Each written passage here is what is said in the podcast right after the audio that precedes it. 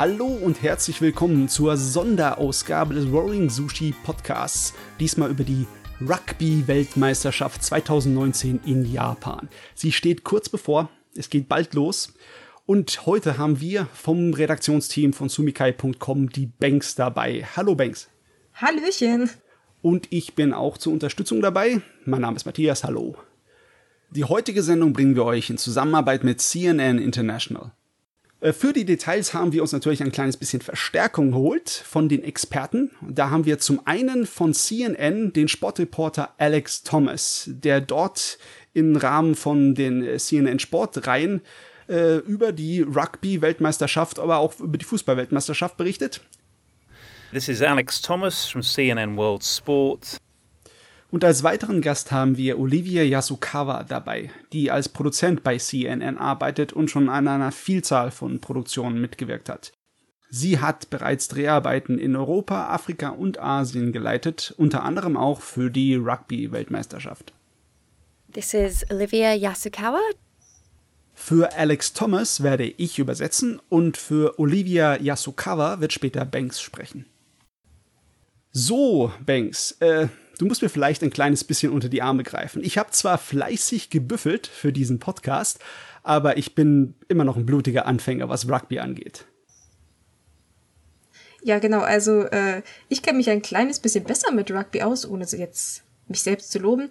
Ähm, ja, ich beschäftige mich schon ein bisschen länger damit. Ähm, ehrlich gesagt seit den letzten zwei WMs. Und ja, ähm, Rugby verwechseln ja viele so gerne mal ein bisschen mit äh, American Football im Prinzip ist es auch vom Spielen her fast das gleiche. Also wir haben zwei Teams, einen Ball und äh, die anderen müssen halt den Ball über die Linie bringen. Rugby ist dann der Hinsicht ein kleines bisschen brutaler, wenn man sagen darf, weil bei denen fehlen halt die, die Rüstungen. Ähm, ja, man spielt halt auch ein bisschen länger. Also diese typischen Pausen, die es beim American Football gibt, die gibt es halt nicht. Da werden schön fleißig die Halbzeiten durchgespielt. Insgesamt spielt man halt 80 Minuten. Und ja, man muss halt so viele Punkte wie möglich erreichen, indem man halt den Ball schön auf die Linie des Gegenspielers legt und sich dabei am besten nicht den Ball wegnehmen lässt oder halt auch umrennen lässt. Ähm, das mit den Pausen und dem Spielfluss, das ist doch schon wirklich ganz anders. Beim äh, amerikanischen Football ist es doch so, dass immer wenn der Ballträger zu Boden gerungen wird, gibt's erstmal Neuaufstellungen, nicht wahr? Ja, genau, da wird sich neu aufgestellt, dann stellen sich alle hübsch wieder auf ihre Seite und dann geht's von vorne los. Das äh, ist im Rugby, wie gesagt, ein bisschen anders. Da wird weitergespielt, also die, ähm, die drei Versuche gibt's denn da praktisch. Danach erst wird man, stellt man sich halt neu auf, also wenn das nicht funktioniert hat. Ja, und wie gesagt, es ist, geht ein bisschen rabiater zu. Ähm, aber halt auch äh, mir persönlich so ein bisschen freundschaftlicher. Also man ist wirklich sehr fair bei dem Spiel. Auch wenn da halt keine Helme oder Schutzrüstungen auf den Schultern sind, ist man sehr freundlich und man hat einen sehr fairen Umgang bei untereinander den Sportlern. Also Ziel ist es nicht, seinen Gegner halt die Nase platt zu hauen. Das ist auf keinen Fall. Oh, ja, also ich habe auch den Eindruck gehabt, dass es ein weitaus kontrollierteres und sanfteres Spiel ist, von außen gesehen. Äh, weil die sich nicht wirklich über den Haufen rennen. Die rennen nicht mit hoher Geschwindigkeit aneinander, sondern die versuchen es einfach nur kontrolliert zu Fall zu bringen und aus dem Gewimmel kommt dann der Ball wieder hervor und dann geht's gleich wieder los. Ja, genau. Also, was beim American Football halt auch ein großer Unterschied ist, da rennen halt alle auf jeden los. Da gibt's dieses sogenannte Blocken. Das gibt es so im Rugby nicht. Da darf halt nur der Ballträger angegriffen werden und dann halt auch nur unter bestimmten Bedingungen. Also man darf den nicht einfach umkicken, das funktioniert so nicht.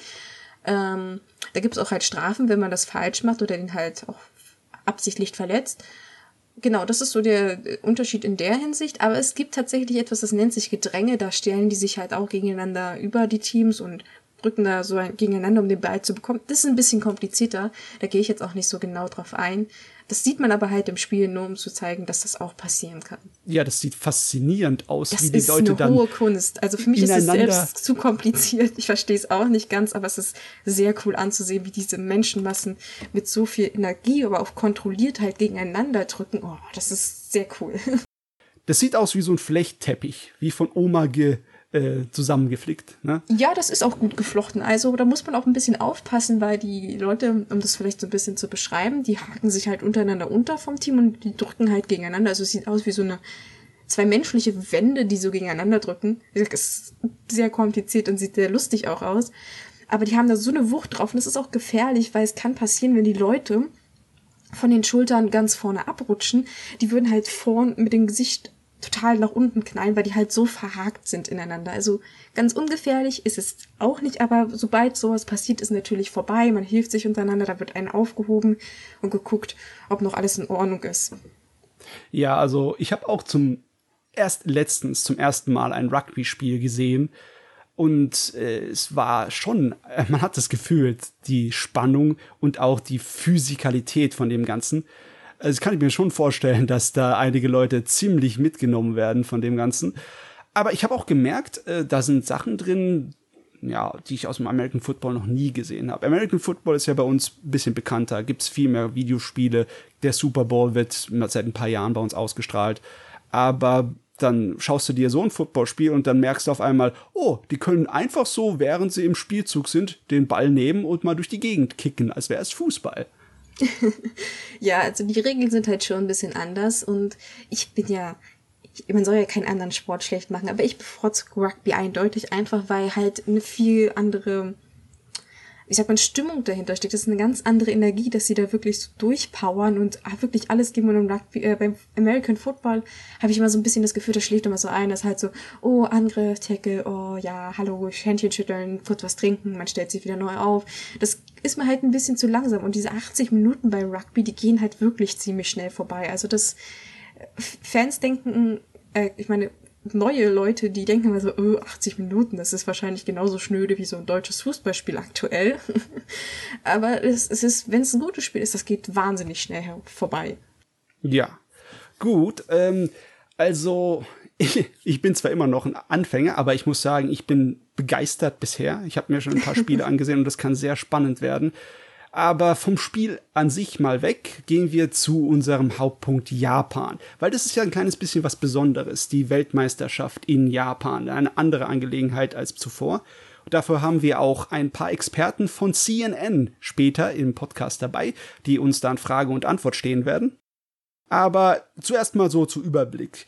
Äh, die Rugby-WM wird seit 1987 veranstaltet, alle vier Jahre. Ist also noch vergleichsweise jung, und Japan ist jetzt das allererste Mal, dass man im ostasiatischen Raum ein Gastgeberland dazu hat.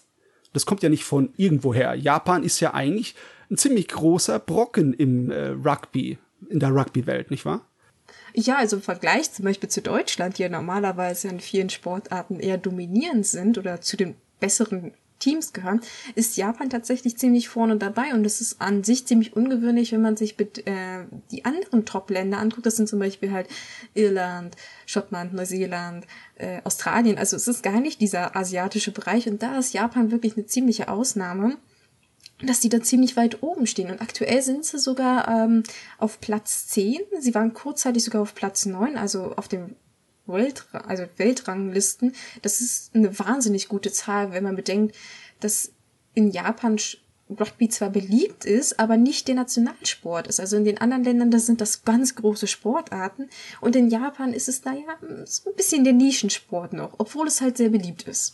Ja, man sagt Nischensport, aber es ist noch an äh, Platz fünf der beliebtesten Sportarten in Japan. Also so klein ist es dann doch wieder gar nicht. Ne? Es hat halt, hat halt noch Fußball und Basketball davor und selbstverständlich noch Baseball. Ja, die, dagegen kann es nicht ankommen.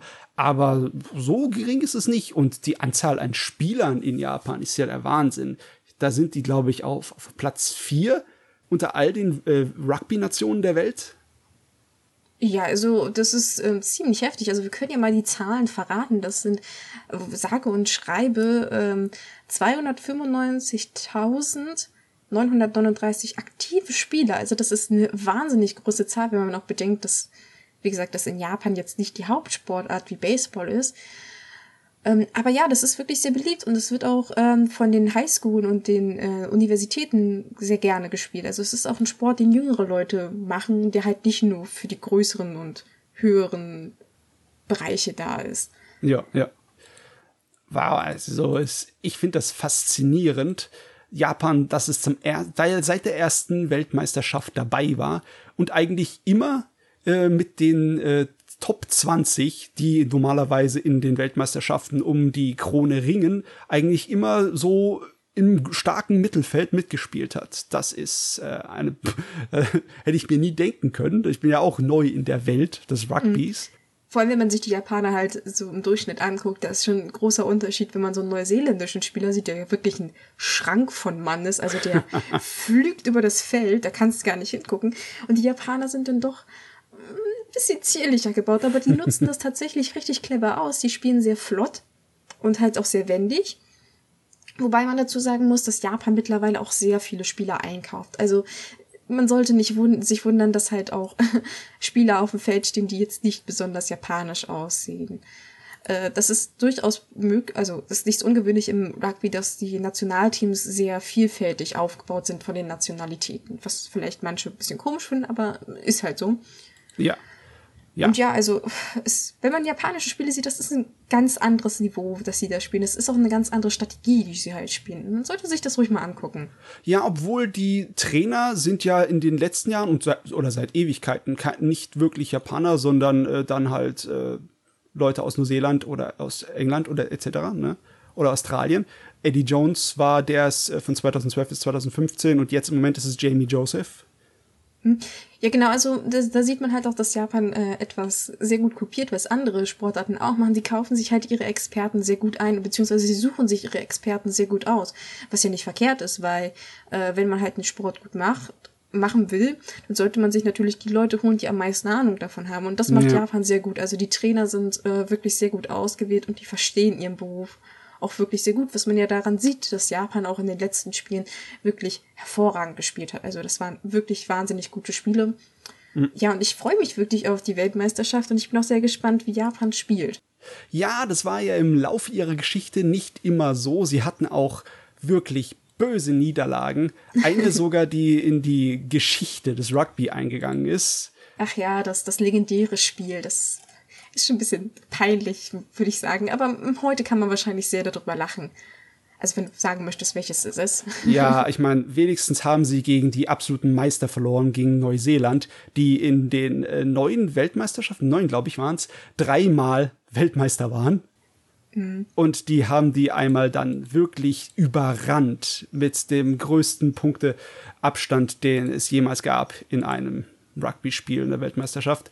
Äh, wann war das nochmal? Mir fällt gerade das es war ähm, im Juni 1995 und das war ein unglaubliches Ergebnis von 145 zu 17. Natürlich nicht für Japan. Also es waren die Neuseeländer und die, die ja. haben die wirklich, also als Deutscher würde ich sagen, die haben sie in den Boden gestampft.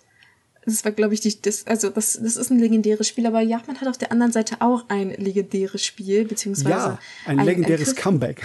genau, ein legendäres Comeback, beziehungsweise ein Spiel, was etwas modern ist, und zwar, das war Südafrika, und zwar bei der Weltmeisterschaft 2015.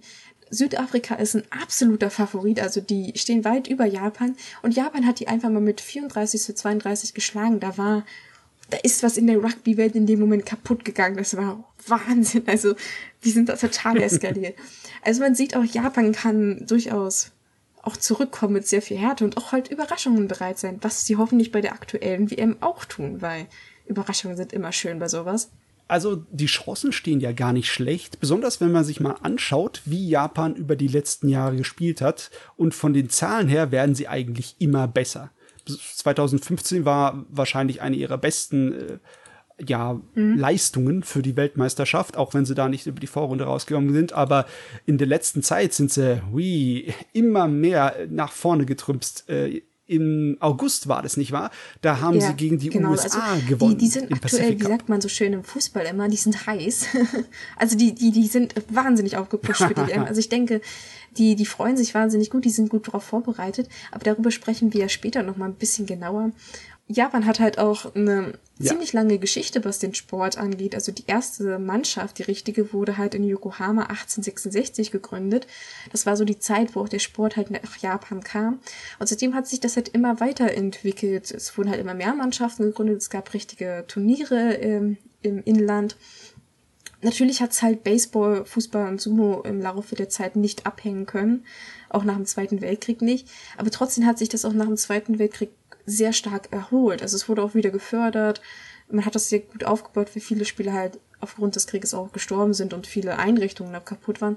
Und es ist sehr interessant, wie, wie tiefgründig doch Ja. dieser Sport ist, wenn man gar nicht sich damit beschäftigt, weil, wenn man halt Japan hört, ist das erste, was man denkt, äh, Sumo, Baseball. Ja, schon. Ähm, äh, die großen Vorreiter waren da selbstverständlich wieder die Schulen, die Universitäten und die Oberschulen. Die haben dann untereinander viel gespielt, Rugby, und da kamen halt der große, die Großen wieder heraus aus dem Ganzen. Ja, dann sieht man halt auch, dass es ein Sport ist, den den Japanern auch wirklich Spaß macht. Also da, gerade weil sie ihn halt wieder so aufgebaut haben und dass er immer noch bei den ähm, Schulen und Universitäten halt wirklich beliebt ist. Jawohl. So, ähm, natürlich äh, gibt es nicht so viele Sachen, wo wir wirklich im Detail drüber reden können. Das brauchen Da wir wir noch morgen nicht. hier sitzen. Da fragen wir lieber einmal bei unseren beiden Experten von CNN nach. Genau, und dann fangen wir auch schon mit der ersten Frage an, äh, an Alex. Und zwar, ähm, obwohl ja Japan auf der Weltrangliste eine richtig gute Platzierung hat, ähm, hat es die Mannschaft ja nicht bis jetzt über die WM-Vorrunde hinaus geschafft. Also wie schätzen Sie äh, die aktuelle Chance von Japan ein? I think Japan, as the host nation of the Rugby World Cup for the first time in its Ich glaube, Japan als Gastgeber der WM verfügt über exzellente Chancen, erstmals in der Geschichte die Vorrunde zu überstehen. Japan hat im Vorfeld beim Sieg des Pacific Nation Cups bereits 34 wirklich starke 15. Leistungen gezeigt und die USA im Finale geschlagen mit joint highest ever 34-20. world ranking of Danach sind sie im World Rugby Ranking auf den neunten Platz geklettert. Das gelang ihnen zuletzt in den Monaten, nachdem sie Südafrika in diesem unglaublichen Match geschlagen haben, während der Vorrunde des 2015 World Cups World Cup. 2015. So the omens really bode Die Sterne stehen also wirklich gut für Japan. Der. Trainer Jamie Joseph weiß auch wirklich, was er tut. Jedes Mal, wenn ich mich mit Rugby-Funktionären in Japan treffe, sagen sie, dass die Spieler hart arbeiten, gut zuhören, exzellente Athleten sind und über alle Eigenschaften verfügen, die man braucht, um als Aufholermannschaft auch gegen die größeren Teams bestehen zu können. Und sie haben mit der Gruppe A eine wirklich gute Konstellation erwischt. Wenn auch Irland And zweifelsohne die stärkste Mannschaft der Gruppe ist, spricht nichts dagegen, dass. Japan nicht vor Schottland, Russland und Samoa landet. Das könnte ihnen ein Viertelfinalspiel gegen den Gewinner der Gruppe B bescheren. Wahrscheinlich Neuseeland. Selbst wenn die Titelverteidiger Japan dann schlagen, wäre es ein Viertelfinalmatch, das ein riesiges Interesse auf die Rugby-Welt in Japan richten würde. Was mitunter einer der Hauptgründe dafür ist, warum die WM dort stattfindet. Ja, wir hatten ja darüber gesprochen, dass Japan tatsächlich eine super Platzierung aktuell hat, auch noch eine super Leistung hervorbringt. Und ähm, ich schließe mich da gerne an, auch wenn teilweise so ein paar Gegner ziemlich schwer aussehen, ähm, denke ich, dass Japan wirklich gute Chancen hat, mal über die bisherige Leistung hinauszukommen. Also ich hab, bin da sehr zuversichtlich, dass Japan tatsächlich es mal über die Vorrunde hinaus schafft. Und selbst wenn sie nicht gewinnt, also die Weltmeisterschaft gewinnen, bin ich mir ziemlich sicher, dass es ein oder andere Überraschungen von diesem Team gibt. Ja, du und Alex, ihr habt da sehr viel Vertrauen in Japan. Ich sehe da so Namen wie Schottland und Russland und ich sehe mir deren äh, Geschichte an im Rugby und dann denke ich mir, ach ja, der, okay, ist Japan wirklich so stark? Vielleicht bin ich jetzt auch ein kleines bisschen zu enthusiastisch. Also Schottland ist definitiv ein gefährlicher Gegner, Irland sowieso, also von meiner Ansicht natürlich auch. Aber Russland und Samoa ähm, könnten da durchaus ihre Probleme mit Japan kriegen. Und ähm, man darf ja nicht vergessen, es geht ja nach Punkten in diesen Spielen. Und dieses, das Punktesystem funktioniert ein Ja. bisschen anders als nur gewonnen, verloren, äh, unentschieden. Das ist dann ein kleines bisschen komplexer, weil man kriegt auch für bestimmte Aktionen extra Punkte. Und da kann es durchaus passieren, dass Japan sich da durchboxen kann. Also, wie gesagt, die ersten zwei Länder werden schwierig, definitiv schwierig. Und ich bin auch nicht so motiviert zu sagen, dass Irland verlieren wird. Also das glaube ich absolut nicht, weil die sind auf Platz eins in der Weltrangliste. Dass wir, dass wir eine absolute Sensation, wenn die verlieren würden. Aber Aber hey, was, was wäre das für eine Angelegenheit, wenn Japan so weit kommen würde und dann gegen Neuseeland spielen, Also, gegen ihren das, das Nemesis? Wahnsinn. Also, selbst wenn sie so schon es gegen Neuseeland schaffen, also sie müssten definitiv dann im Viertelfinale dann wahrscheinlich gegen sie spielen.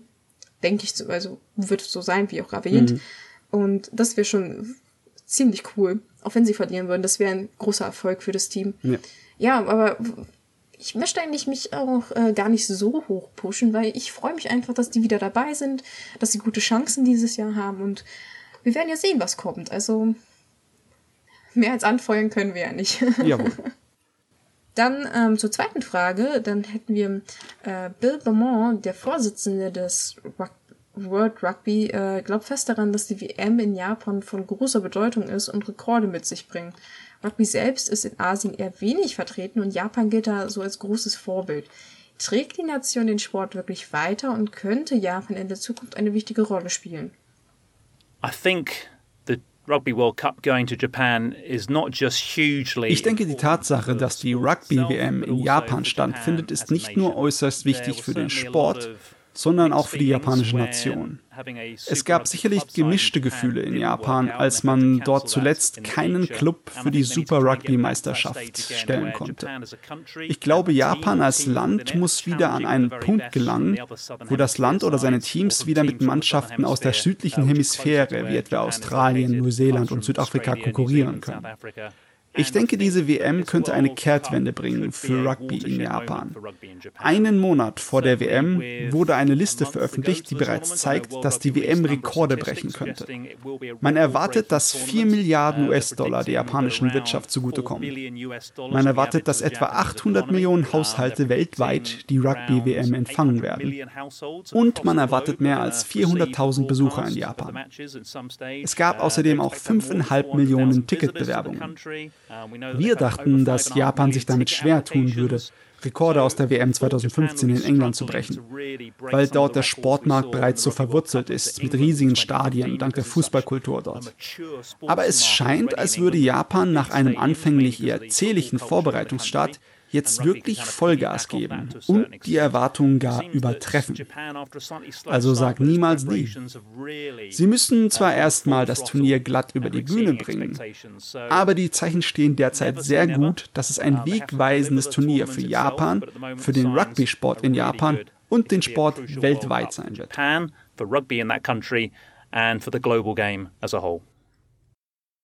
Ja, also ich denke, es ist ein bisschen zu viel gesagt, wenn wir sagen, dass Japan da jetzt ganz große Veränderungen mit sich bringt, aber trotzdem definitiv ein Wegweiser ähm, ist, vor allem was das Turnier angeht, weil es halt das erste große in diesem asiatischen Bereich ist.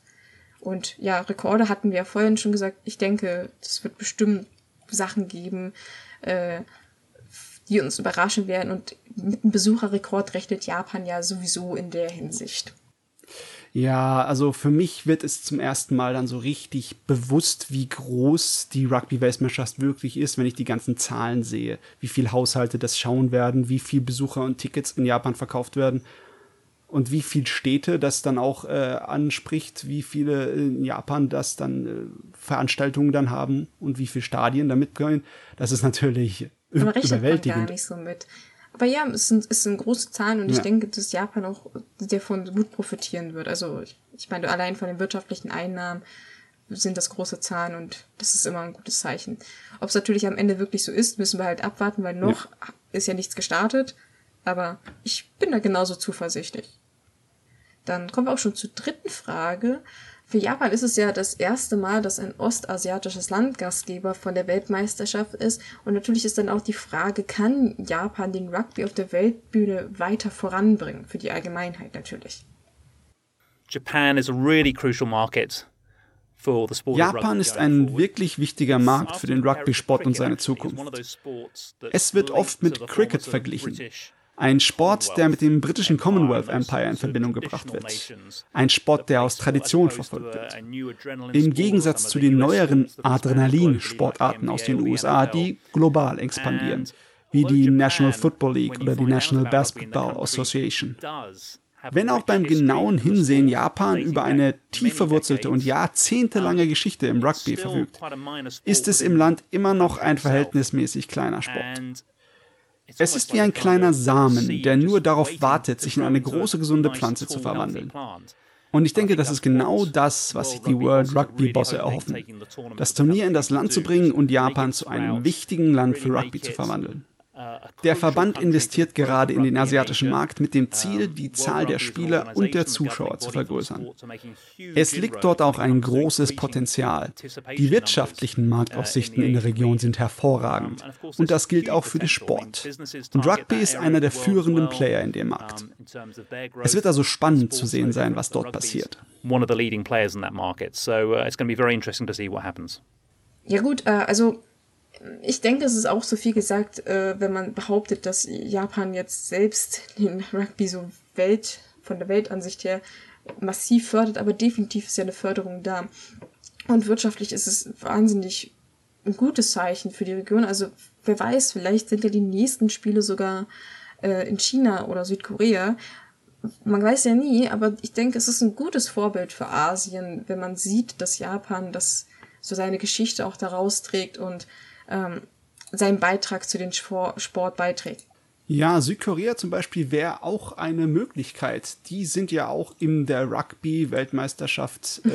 Äh, die, diesmal sind sie nicht dabei, sie haben sich nicht qualifiziert, aber die sind im Rugby dabei im Vergleich zu China. China hat ja diesmal dieses Jahr noch gar nicht, noch nicht mal eine eine ja, Mannschaft aber ich meine jetzt so allgemein für den asiatischen Bereich in der Region ist, ist, könnte das sehr förderlich sein, meiner Ansicht nach dass China jetzt keine hat. Gut, aber Südkorea zum Beispiel, die haben es ja immerhin versucht dieses Jahr mit der Teilnahme. Und man könnte ja vielleicht mhm. sagen, hey, vielleicht wird's ja nächstes Jahr was und vielleicht nehmen die sich daran halt auch wirklich ein Beispiel und sagen, wir versuchen vielleicht auch den Sport im Land zu fördern und ihn auch in der Region zu fördern. Ja, also auch wenn Japan äh, Rugby vielleicht nicht auf der Weltbühne gigantisch nach vorne katapultiert, ich glaube schon, dass das Auswirkungen hat auf die ostasiatische äh, Sphäre. Ja. Besonders weil auch viele Medien, die produziert werden in Südkorea und Japan, die werden dort überall geschaut, auch in China. Und ich bin mir sicher, dass dann auch die äh, Rugby-Meisterschaft, wenn sie in Japan ausgestrahlt wird, da mehr. Äh das denke ich auch vor allem, also auch von Sicht aus Japan. Ich denke, wenn das Land selbst an sich durch diesen Sport wächst, dann überträgt es das natürlich auch auf andere. Und ähm, das wird definitiv der Fall sein, dass ja, ähm, der Rugby aufgrund der Weltmeisterschaft halt jetzt gepusht wird. Wie dauerhaft das natürlich ist, ähm, das kann man natürlich jetzt vorab nicht sagen, aber ich denke schon, dass es definitiv ein Voranschreiten gibt in der Hinsicht, dass es auch ein bisschen populärer wird, allgemein unter der Bevölkerung. Und ähm, wir hatten ja schon über die Gegner von Japan gesprochen, zum Beispiel Irland und Schottland sind zwei sehr starke Gegner. Wie erwähnt, Russland und Samoa eher weniger. Ähm, an Alex jetzt, was denken Sie, wer Japan wohl die größten Schwierigkeiten bereitet bei der diesjährigen Weltmeisterschaft? I think Japan is more than capable of springing a surprise when the Rugby World Cup gets underway. Ich glaube, Japan ist definitiv in der Lage, für eine Überraschung bei der WM zu sorgen. Die Atmosphäre im Eröffnungsspiel gegen Russland wird nur schwer zu unterschätzen sein. Hier liegt eine gewisse Ironie. Ich war in Russland bei der Fußball-WM 2018 und ich erinnere mich an die Begeisterung, die das Heimteam im eigenen Land auslöste, indem es unerwartet gut abschnitt. Und das ist etwas, wovon auch Japan profitieren könnte. Japanische Rugby-Fans sind etwas anders als die internationalen. Nicht weniger leidenschaftlich, sie unterstützen ihr Land auf ihre Art. Man ist zuversichtlich, dass die Einschaltquoten im Eröffnungsspiel zwischen Russland und Japan den aktuellen Rekord eines Sportevents von 20 Millionen Zuschauer um mindestens 50 Prozent übertreffen werden. Es bleibt allerdings abzuwarten, ob sich die Prognosen bewahrheiten. Ich glaube, jeder, der involviert ist, möchte einfach, dass das japanische Team der Begeisterung in der Öffentlichkeit gerecht wird. Etwas, wovon dann auch die breitere Öffentlichkeit Kenntnis nehmen wird. Das Event wird sicherlich eine Art Aufwärmübung für die Olympischen Spiele in Tokio 2020. Jedoch im Gegensatz zu Olympia, die nur in der Hauptstadt stattfindet, haben wir es hier mit einer Veranstaltung zu tun, die in zwölf Städten im ganzen Land ausgetragen wird. Ich glaube, die Rugby-WM wird sich wirklich dadurch abgrenzen, dass es ein Turnier für das ganze Land sein wird und nicht nur für eine Stadt. Ein Event, in dem jeder Japaner involviert werden kann.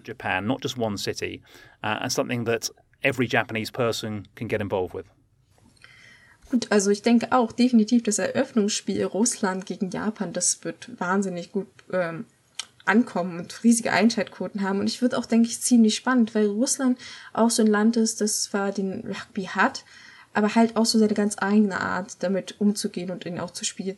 ich denke, das Eröffnungsspiel wird ziemlich interessant. Also ich werde es mir auf jeden Fall angucken und ich freue mich auch schon drauf. und wie wir gesagt, bereits gesagt haben, die anderen beiden Teams sind starke Gegner, aber ich bin ja zuversichtlich, dass Japan sein Bestes gibt und vor allem gut vorbereitet ist. Ich hoffe, dass das äh, so richtig den Ball ins Rollen bringt. Ich meine, die Zuversicht, die die Leute da haben, ist für mich fast unglaublich hoch. Äh, ich hoffe, dass Japan sogar das erste Spiel gewinnt. Nicht, dass es dann ähm, sofort eine Pleite kassiert und dann die Hitze im ganzen Land äh, anfängt abzukühlen. Das wäre ein ja, bisschen schade. Ja, das wäre natürlich ärgerlich. Also ich denke auch, dass so ein, es muss kein überragender Sieg sein, aber ein Sieg, der motiviert ja natürlich auch und der ja. pusht das Ganze nochmal ich will da keine Prognose machen, aber ich denke, dass, wie gesagt, Russland ein sehr interessantes Spiel wird, Samoa halt auch. Irland bin ich, wie gesagt, weniger hoffnungsvoll, aber man will ja trotzdem an das Gute glauben. Also, was Negatives will ich in der Hinsicht jetzt nicht unbedingt noch da reinpushen. Nein, nein, nein. Auf jeden Fall wird es eine Riesenangelegenheit, wenn ganze zwölf Stadien im ganzen Land von Norden nach Süden oder andersrum von Süden nach Norden, glaube ich, diese. ja, das kannst du sehen, wie du möchtest, ja, ja so in etwa. Wenn also ganz Japan mit drin hängt, dann äh, glaube ich, wird es wahrscheinlich gar nicht möglich sein, den Enthusiasmus zu bremsen. Das wird einfach wie Nein, eine Dampfwalze also, da durchrennen. Ja, das wird, wie gesagt, wie so eine Welle da durchbrettern und es war ja wie bei der Fußball-WM, das wird dann so ein richtiges Rugby-Fieber wieder in den Städten geben. Dann hüpfen die Leute wieder von Osakas Brücken und freuen sich über jeden Sieg. Ähm, ja, aber ich denke, dass das äh, wirklich die Leute so in die Stimmung auch versetzt. Aktuell ist es ja noch ein bisschen kühl so. Also ja. zumindestens in den anderen Regionen, an den Stadien, also den Austragungsorten ist, wird schon ordentlich vorbereitet und das ist auch schon Stimmung. Aber ja, wenn es anfängt, dann fängt es auch richtig an, denke ich, in Japan. Und vor allem auch in Hinsicht auf die Olympischen Spiele wird es da wahrscheinlich ein bisschen mehr Stimmung auch im Nachhinein geben. Ja. Ähm, ja, natürlich, da bleibt natürlich die Frage wieder mit, ähm, wie, wie Rugby sich dann allgemein in der Gesellschaft weiter etablieren wird. Weil wir hatten ja schon erwähnt, dass es äh, Rugby nur auf Platz 5 der beliebtesten Sportarten in Japan ist, also hinter Baseball, Fußball, Basketball und Volleyball. Und natürlich jetzt die Frage, könnte die Weltmeisterschaft 2019 vielleicht ein bisschen was daran ändern auf Dauer? The 2019 Rugby World Cup absolutely has the potential to change the perception Absolut. Die WM hat definitiv das Potenzial, die Wahrnehmung von Rugby in Japan zu verändern. Ich durfte Japan nun einige Male besuchen, seit der Entscheidung, dass das Land der Austragungsort für die WM sein wird. Ich war vorher noch nie dort, obwohl ich als Sportreporter bereits einige Orte auf der Welt sehen durfte. Es ist ein wahres Privileg, das Land nun zu erleben. Es ist ganz amüsant. Überall wird über Globalisierung diskutiert. Und wenn man all die europäischen Städte wie Paris, Berlin, München, Barcelona und Rom besucht, gibt es dort viele Gemeinsamkeiten. Klar gibt es Unterschiede an der Architektur und die Geschichte ist anders. Aber zum Beispiel das Shopping-Erlebnis ist sehr ähnlich. Wenn du aber nach Japan gehst, fühlt es sich einfach anders an als im Rest der Welt. Nicht nur die Sprache, sondern auch die Kultur und die Läden. Es ist einfach ein anderer Ort zum Besuchen unglaubliche Unterschiede zwischen manchen Städten und ländlichen Regionen, Land versus Küste. Ich hoffe, dass ich während der WM noch mehr sehen werde. Von meinen kurzen Eindrücken vom Land selbst und von einem Besuch eines Baseballspiels dort und der meiner Berichterstattung aus der Ferne über die Fußball-WM 2002, die mit Japan gemeinsam ausgetragen wurde, also gibt es keinen Zweifel daran, dass es für Rugby eine sehr schwierige Aufgabe werden wird, ins Gedächtnis der allgemeinen Sportfans durchzudringen. Es gibt schon ein gewisses Interesse an bestimmten Sportstars, wie im Tennis zum Beispiel, bei Kei Nishikori und anderen Spielern. Ich glaube also, Rugby wird eine schwierige Aufgabe vor sich haben. Nichtsdestotrotz, wie ich bereits erwähnte, verfügt Japan über alle Möglichkeiten, die Vorrunde zu überstehen, in die Knockout-Phase zu gelangen und somit für ein wenig Aufregung zu sorgen, wie bereits 2015, als sie sich gegen Südafrika durchgesetzt haben. Und wenn sie das schaffen, dann könnte uns in der Tat eine rosige Zukunft für Rugby in Japan bevorstehen. Uh, and if they can do that, I think the future is very bright for rugby in Japan wie wir ja schon bei der anderen Frage hatten, ähm, ja, ich denke definitiv, dass Rugby da so ein bisschen sich selbst pusht und das Potenzial in der Wahrnehmung weiter verstärkt. Aber ich glaube auch nicht wirklich daran, dass es so stark an Popularität gewinnt, dass es sich jetzt mit Baseball und Fußball auf die gleiche Stufe stellen kann. Also das ist, glaube ich, ein Na. bisschen zu motiviert zu sagen, hey, die haben dann denselben Stellenwert. Aber ich meine, an sich schon ist Platz 5 ja unter den Sportarten nichts Schlechtes, würde ich jetzt Nö, sagen. definitiv nicht übel. Und ich glaube, wenn Japan eine richtig gute Leistung ablegt, wenn sie ihren Heimvorteil voll ausnutzen äh, und dann so kleine Nationalhelden dadurch werden, die Mannschaft, dann äh, steigt es auch im Rang. Dann, äh, glaube ich, könnte es auch Volleyball ablösen und auf Platz 4 oder sowas hochsteigen. Oh, das ist ganz motiviert zu sagen, dass das wirklich funktioniert. Wobei ich ja überrascht bin, dass Volleyball überhaupt darüber steht. Aber nun gut. Also abgesehen vom sportlichen Aspekt äh, hat ja die WM noch Auswirkungen auf viele andere Bereiche, äh, wirtschaftliche und natürlich auch äh, den Tourismus. Wie, Japan will natürlich mit der WM den Tourismus ankurbeln, besonders in den Katastrophengebieten, die 2011 vom Tsunami so sehr mitgerissen wurden. Aber wie weit kann die denn wirklich der Wirtschaft helfen und wie wahrscheinlich ist so eine längere positive Auswirkung für die Gebiete? Frau Yasukawa, vielleicht könnten Sie uns dazu etwas genaueres sagen. Absolutely. When we were on our shoot for CNN, we visited Kamaishi Absolut. Als wir im Rahmen unserer CNN-Dreharbeiten in Kamaishi im Nordosten Japans waren, eine Stadt, die vom Erdbeben und Tsunami zerstört wurde, war für mich die Stärke der Bewohner dort, wie sie die Stadt wieder aufbauten, einfach unglaublich. Wir trafen eine Frau, die ein traditionelles Hotel betrieb, das selbst vom Tsunami getroffen wurde. Und nun, Jahre später, hat sie ihr Hotel neu gebaut, größer und robuster denn je und das immer noch direkt gegenüber vom Meer. Und ich glaube, dieser Mut, alles wieder aufzubauen und stärker zurückzukehren, spiegelt sich wirklich in der gesamten Stadt wider. Ich bin mir sicher, dass Zuschauer, die Kamaishi besuchen, von der Gastfreundlichkeit der Einheimischen überwältigt sein werden und den Geist der Resilienz spüren werden. Ich bin fest davon überzeugt, dass das den Tourismus dort ankurbelt. Of resilience, and I'm I'm certain that that will boost tourism. Also mich interessiert das besonders mit Kamaishi, die jetzt, ich glaube, äh, komplett neu dieses Stadion gebaut haben, nicht wahr? Ja, das ist brandneu, dieses Stadion. Es ist auch ein ganz kleines, niedliches Stadion, würde ich fast sagen. Also das hat regulär äh, nur 6000 Plätze, aber es kann massiv ausgebaut werden. Also das ist für die Rugby-WM total vorbereitet. Das ist halt das Schöne daran, dass es halt sich so praktisch modifizieren lässt. Und ja, diese, diese Geschichte mit den Stadien finde ich eigentlich besonders schön, weil das ist so wirklich so ein Hoffnungsträger in, in der Region, weil die Leute mögen da in der Region Rugby auch sehr und das ist ein wirklich starkes Symbol. Das trägt auch den wunderbaren Namen Gamaishi Recovery Memorial Stadium. Also es ist tatsächlich auch so ein bisschen Denkmal für das, was da passiert ist. Und ähm, ich stehe da eigentlich auch auf der Seite, dass es den Tourismus sehr stark fördern wird in der Region, weil halt auch die Leute kommen. Also es sollen ja wahnsinnig viele Leute kommen. Und die erzählen natürlich auch von der Region und auch von den Geschichten der Leute, also was die erlebt haben. Von daher sehe ich da eigentlich nur positive Aspekte. Ja, Zumindest in der Hinsicht.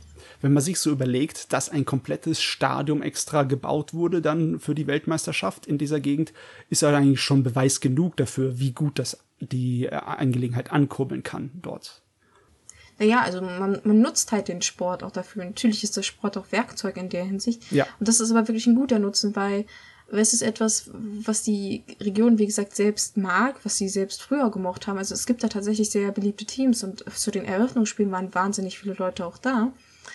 Und äh, das, das ist halt was, was auch so die Nation und die Tradition so ein bisschen zusammenschweißt. Und das ist eine gute Nutzung, finde ich. Wie gesagt, ähm, es fördert, denke ich, sehr, also den Tourismus in der Gegend. Und ich Auf hoffe auch dauerhaft, also dass die Leute auch gerne wiederkommen und sagen, hey, wir waren letztes Jahr hier, wir kommen mal wieder. Ja. Vielleicht lernt man ja auch nette Leute kennen. Also ein Stadion, ein neues zu bauen, ist definitiv eine gute Vorbereitung auf die WM, die ja eine ganze Menge logistische Anforderungen für Japan bringen wird.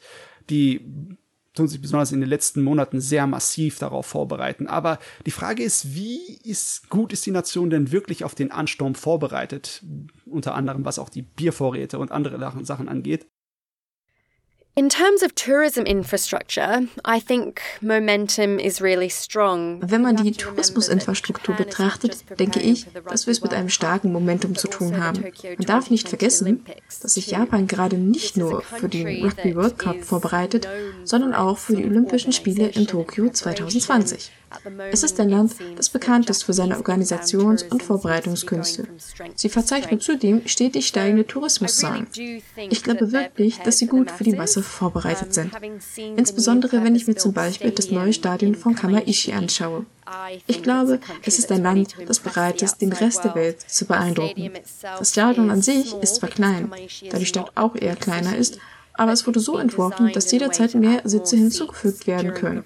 Ich denke, sie haben gut durchdacht, was benötigt wird, um japanische und ausländische Gäste zu empfangen. Foreign and national visitors coming to watch Rugby World Cup events. Also ich stimme natürlich auch zu. Wir dürfen ja nicht vergessen, dass das Japan wirklich halt sich seit Jahren auf die Olympischen Spiele vorbereitet. Also das ist man ja mittlerweile im Endspurt und man nutzt halt auch, denke ich, viele Vorbereitungen für die Rugby-WM. Das hat man natürlich so gleichermaßen geplant. Und ich bin mir auch eigentlich ziemlich sicher, dass Japan sich gut auf den Ansturm der Zuschauer vorbereitet, halt wie diese Geschichte mit dem Biervorrat. Da wurden halt Städte, Austragungsorte etc. gebeten, dass sie ihren Biervorrat aufstocken, weil Rugby-Fans trinken ziemlich viel Bier. ja. Rein statistisch jetzt betrachtet. Und da hatte man Angst, dass das halt leer wird, der Vorrat. Und hey, niemand möchte traurige Rugby-Fans haben.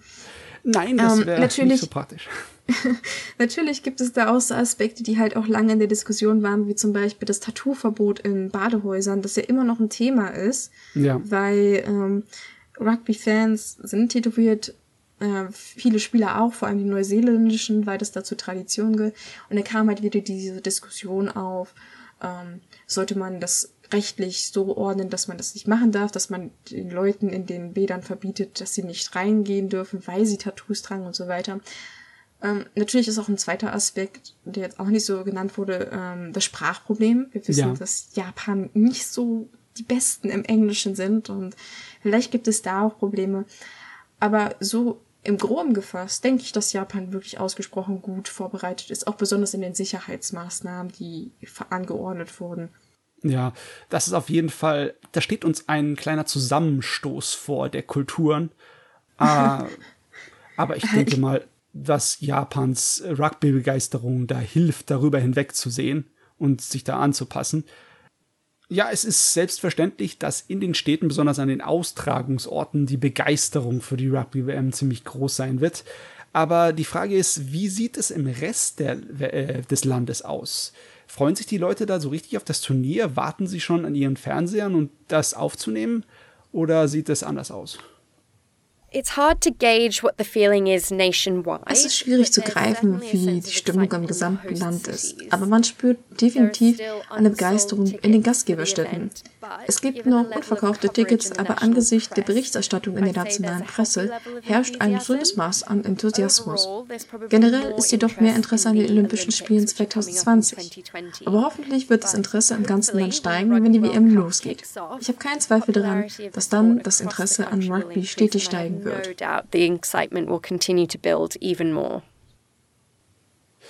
Ja, es ist natürlich schade, dass ein bisschen mehr Interesse an den Olympischen Spielen ist, aber das lässt sich nicht vermeiden. Das ist einfach viel zu groß und das schwebt einfach über dem Ganzen. Das kann man nicht loswerden. Ja, also das ist klar, die Olympischen Spielen, das ist, das ist ein Monstrum.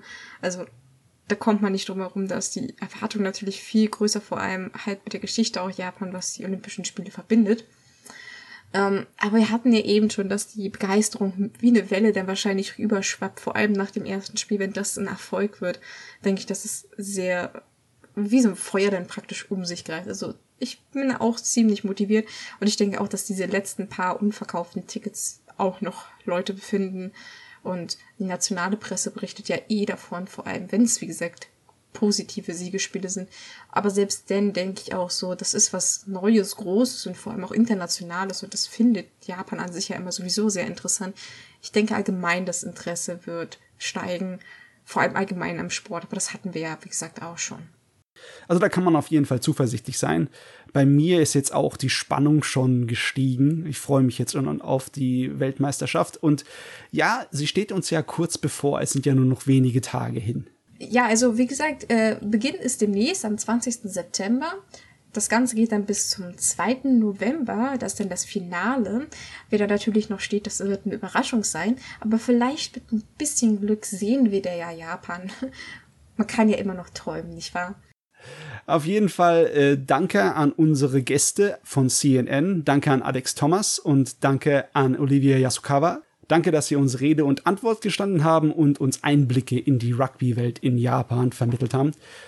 Und ja, Natürlich werden wir auf sumikai.com über die Spiele und natürlich die Highlights und die großen Überraschungen in dieser WM berichten und euch mit allen auf dem Laufenden halten. Die Spiele selbst sind zum größten Teil auch im deutschen Fernsehen zu sehen oder online über RAN, wer sich das Ganze mal angucken möchte. Ich kann es jedenfalls empfehlen. Es ist ein wirklich interessanter Sport, es macht Spaß hinzuzugucken und hey, wer weiß, vielleicht hat man bald ein neues Lieblingsteam in dem Bereich. Und natürlich nicht zu vergessen, bei CNN gibt es die Infos natürlich auch, die berichten auch regelmäßig. Es gibt regelmäßig Reporte zu den ganzen Spielen und Analysen. Da solltet ihr natürlich auch vorbeischauen. Wunderbar. Dann verabschieden wir uns für heute, für diesmal. Und äh, wir sehen uns wieder beim normalen Rolling Sushi Podcast und bei weiteren Sondersendungen von der Redaktion. Genau, dann sagen wir mal Tschüss und man hört sich beim nächsten Mal. Wiederhören. Tschüss.